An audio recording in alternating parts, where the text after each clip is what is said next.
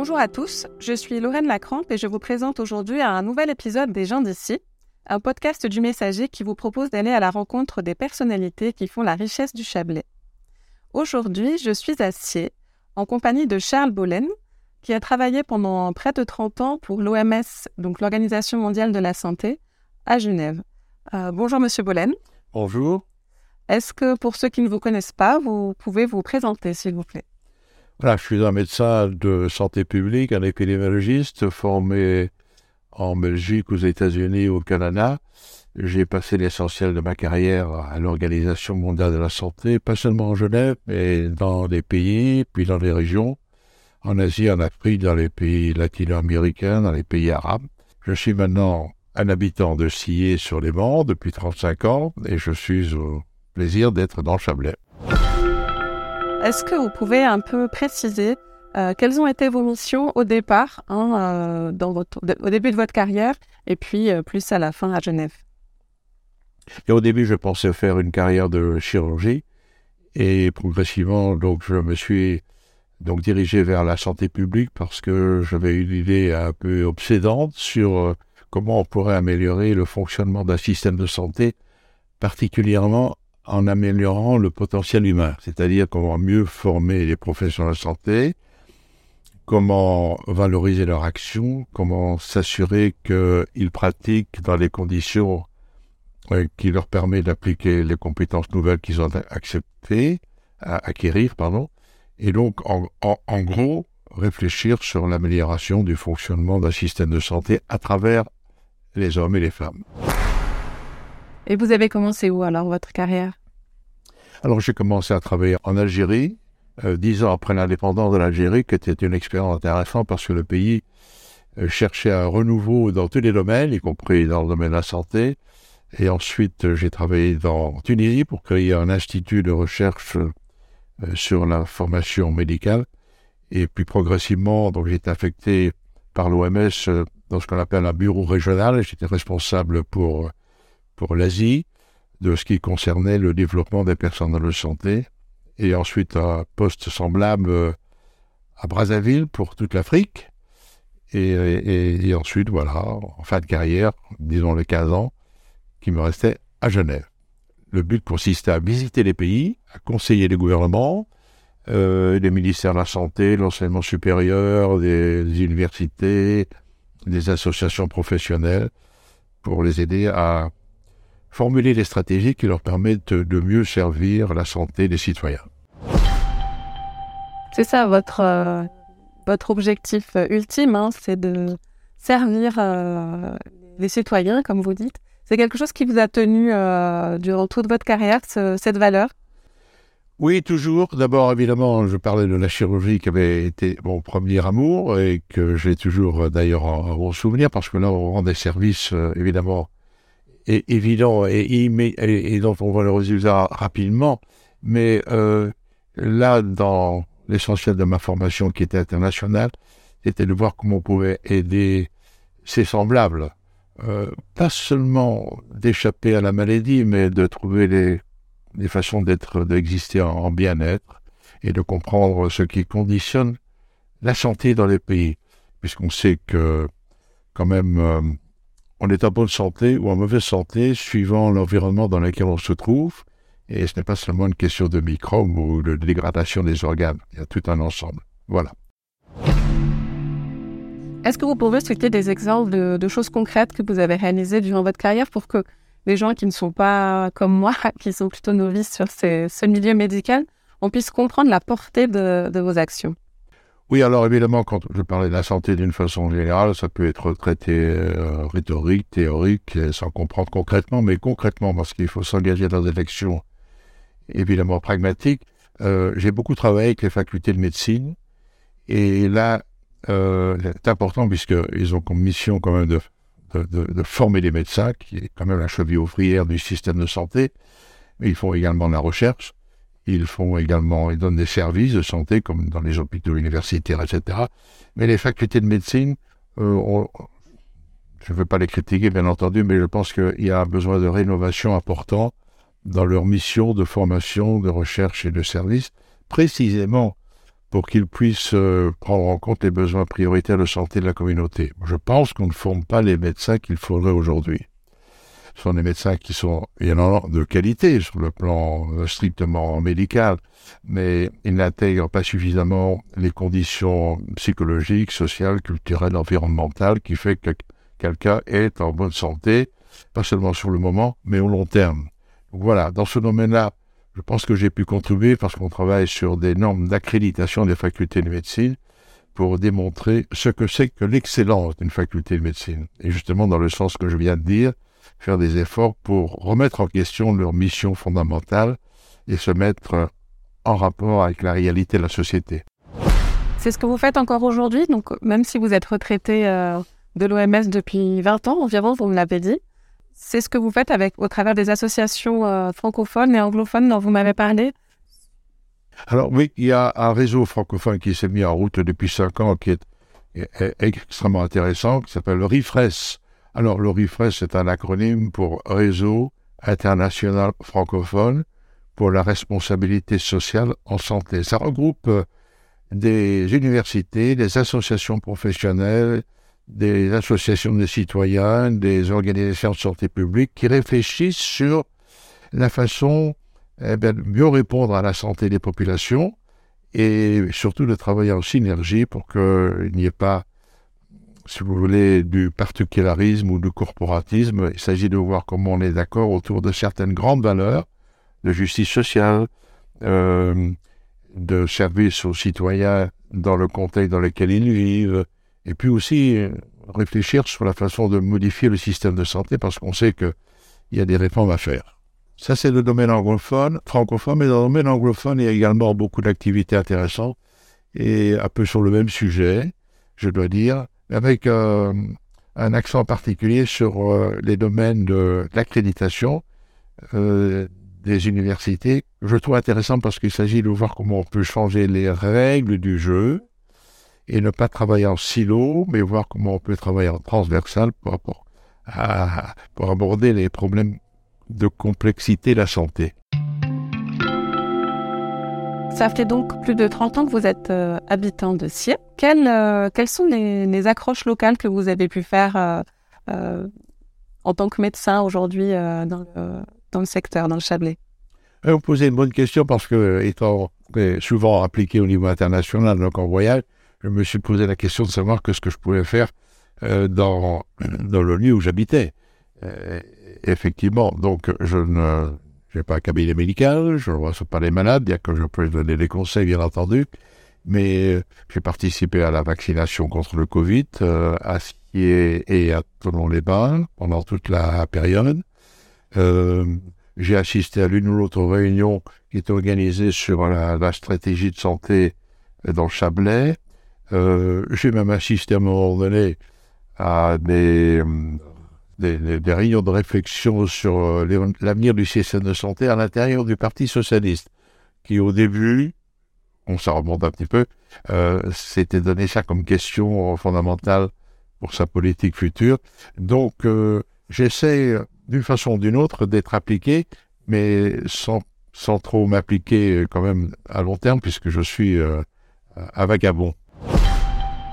Vous m'avez parlé euh, de l'association euh, Saint-Léman Avenir et de, Jacques Salva. Quelles sont vos, accroches avec, euh, avec M. Salva et avec cette association? Alors, Jacques Salva est un ami de, longue date, évidemment, et il sait ce que je fais. et donc, moi, j'ai admiré, j'ai admiré parce que je le connaissais quand il était gynécologue évidemment euh, à l'hôpital de Tonon, mais il a fait, euh, il a pris l'initiative extraordinairement importante d'une campagne de dépistage du cancer du sein dans le Chablais. C'est assez particulier parce que quand on a opéré soi-même des cancers du sein dans une salle d'opération, que tout d'un coup, quand on est à la, à la retraite, on se dit que ce qu'on pourrait pour empêcher de continuer à faire ce genre de travail qui est quand même euh, dramatique. Et donc, le dépistage. Donc, il fait cette campagne de dépistage. Bien entendu, je, je, je à son action. Je lui ai même demandé d'écrire un article dans une revue que je publie pour démontrer comment un clinicien peut tout d'un coup devenir un agent de santé publique, ce qui n'était pas évident. Et dernièrement, euh, Jacques Salvan m'a demandé de faire une illustration pour euh, donc l'association C'est un élément à venir, voilà. Et donc un dessin pour une affiche, et donc je le ferai avec plaisir. Parce que vous savez dessiner. J'adore dessiner pour les raisons, d'abord parce que c'est quelque chose que, que c'est euh, comment dire, un plaisir, un loisir que j'ai depuis que je suis euh, enfant, mais euh, j'ai remarqué que ça m'a été beaucoup au niveau professionnel, donc dans mes pérégrinations internationales, puisqu'il s'agit d'expliquer des problèmes complexes. Comment est-ce qu'on peut, évidemment, tout d'un coup s'intéresser à la santé dans la société et sortir de son créneau d'un cabinet médical ou d'une salle de cours. Et donc, euh, il s'agit d'exposer des problèmes qui sont un peu complexes quand même. Et donc, le dessin nous aide beaucoup. Parce que le graphisme aide euh, euh, à l'écriture ou à la voix. Et donc, je l'ai utilisé un peu partout dans le monde, en Chine, en Iran, en Égypte, en France aussi. Et les gens se souviennent de cela. Donc, voilà, j'aime dessiner. J'ai publié deux, trois livres avec mes dessins, dont dernièrement un livre avec des dessins et des commentaires.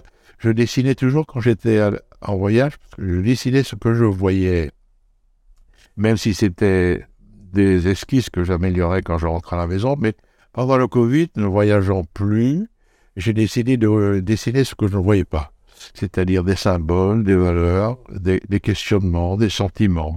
Et voilà, et c'était l'objet de mon dernier livre. Euh, vous avez parlé euh, de voyage, hein. vous avez parcouru euh, le monde grâce à vos, missions au sein de l'OMS. quels sont, est-ce que vous pouvez nous raconter un ou deux souvenirs qui vous ont marqué dans un des pays, si lointain soit-il? Eh bien, d'abord, il y a deux types de souvenirs. Il y a un souvenir de nature strictement professionnelle, où on se sent bien dans un pays parce que il a magnifiquement compris les idées qui sont avancées. Là, je pense au Canada. Donc le Canada est un peu en avance, à mon avis, sur l'Europe pour beaucoup de choses, dans le domaine de l'éducation et même de l'élaboration des systèmes de santé. Et donc, euh, depuis 25 ans, le Canada, je veux dire, suit un peu les recommandations que j'ai faites en matière de responsabilité sociale dans le domaine académique.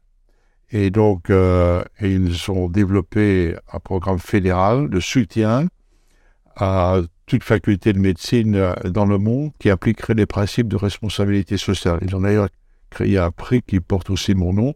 Mais là, donc, on se sent bien au Canada parce que c'est comme un, compagnon de route sur ce que je fais professionnellement. Donc voilà. Maintenant, pour les anecdotes, il y en a des milliers, mais j'en ai une qui me fait particulièrement plaisir. Et c'était lorsque je me trouvais dans le nord des Philippines, mais vraiment au nord, dans l'île de Luzon, un peu sauvage d'ailleurs. Et j'ai visité un petit village qui était dans les montagnes. Et évidemment, je me suis rendu dans le centre de santé pour voir un peu comment les choses fonctionnaient. Et j'ai trouvé un infirmier, et je ne pense pas qu'il était médecin, un infirmier euh, philippin. Et, je, je, me suis présenté, et il m'a dit, ah, alors c'est vous qui avez écrit ce livre-là. Et effectivement, il avait sur son chevet un livre que j'avais écrit une dizaine d'années avant et qui, et, qui, et qui consistait à donner des conseils sur le sur l'agent de santé communautaire. C'est à ce niveau-là qu'il fonctionnait près de la population. Et à l'OMS, j'avais participé à l'élaboration de ce document. Donc, euh, ça m'a fait plaisir, de, dans un coin complètement perdu, la dernière chose à laquelle j'aurais pensé, de trouver quelqu'un qui s'intéressait quand même à ce qu'on avait fait à distance. On n'est plus en janvier, donc je ne peux plus vous souhaiter la bonne année. Il paraît qu'il faut faire ça qu'au janvier. Euh, mais qu'est-ce que je peux vous souhaiter euh, pour cette nouvelle année et puis euh, pour la suite, on va dire, de votre carrière? Parce que même si vous êtes retraité, vous êtes toujours actif. qu'est-ce que je peux vous souhaiter ou qu'est-ce qu'on peut souhaiter aujourd'hui au monde, enfin en tout cas au, système de santé tel que vous, vous, le voyez? Vous posez une très bonne question.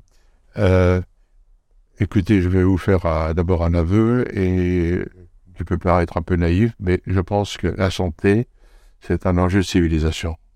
Et je suis presque, en tout cas convaincu, personnellement, que c'est ça qui va devenir dans les années à venir. Nous vivons dans une société euh, qui est quand même assez démantelée, désorganisée, euh, déshumanisée, euh, qui est conquise par la marchandisation, par l'individualisme, euh, et, les biens matériaux ne vont pas faire notre bonheur. Euh, même si on souhaite que chacun puisse avoir l'essentiel pour vivre, mais manifestement on sait que c'est une c'est un chemin sans issue, et je ne parle pas évidemment des dommages qu'on peut affliger à l'environnement et à l'avenir de la planète, et ça, ça, a été assez documenté, mais au bout du compte, ce sera peut-être la santé. Mais la santé dans le sens, bien entendu, du bien-être, hein, pas seulement dans le, sens biomédical, mais comme nous disions tout à l'heure. Euh, c'est ça qui va peut-être euh, nous réunir dans une société plus harmonisée, plus équilibrée, plus sereine, à l'intérieur d'un pays et probablement entre les pays. Et ça sera, je pense que c'est un objectif de civilisation auquel on va arriver. Et je voudrais par une petite marche, essayer de contribuer à cela. Ça, c'est une chose que je, peux vous dire. Deuxièmement, euh, parce que ça, c'est du long terme, et puis euh, on peut dire que c'est du rêve, mais enfin, comme toutes les utopies, elles commencent à se construire, et un jour, elles deviennent peut-être réalité, qui sait. Mais alors, sur le plan strictement concret, puisque j'habite en France, j'aimerais qu'en France, on puisse réfléchir euh, sur l'avenir du système de santé. Chacun dit que il est en péril, et c'est vrai, il l'est, qu'il faudra faire une refondation importante, et je pense que c'est vrai aussi. Et là, euh, ce que l'on pourrait imaginer de faire, c'est tout simplement, avec modestie, se réunir avec des grands acteurs de santé au niveau national et réfléchir sur ce qu'il y a lieu de faire, en commençant par une évaluation. Parce que je pense que c'est important de se poser des questions, de faire un état des lieux, en toute simplicité, en disant, mais où est-ce qu'on en est? Est-ce qu'on fait vraiment ce qu'on devrait faire? Chacun a sa spécialité. Médecin, infirmier, directeur d'hôpital, euh, directeur de l'agence régionale de santé, ministre de la Santé, que sais-je, euh, maire d'une communauté. Bref, est-ce qu'on fait vraiment tout ce qu'il faut faire? Et on pourrait imaginer cette évaluation-là à partir d'un corps de valeurs. Voilà. Il y a des valeurs fondamentales sur lesquelles l'avenir de la société doit reposer, y compris la santé. Et il suffirait de dire est-ce que effectivement je nourris ces valeurs? Par exemple, justice sociale. Ou par exemple, meilleure utilisation des ressources que nous avons pour le bien-être et la santé. y compris transformer le système de santé.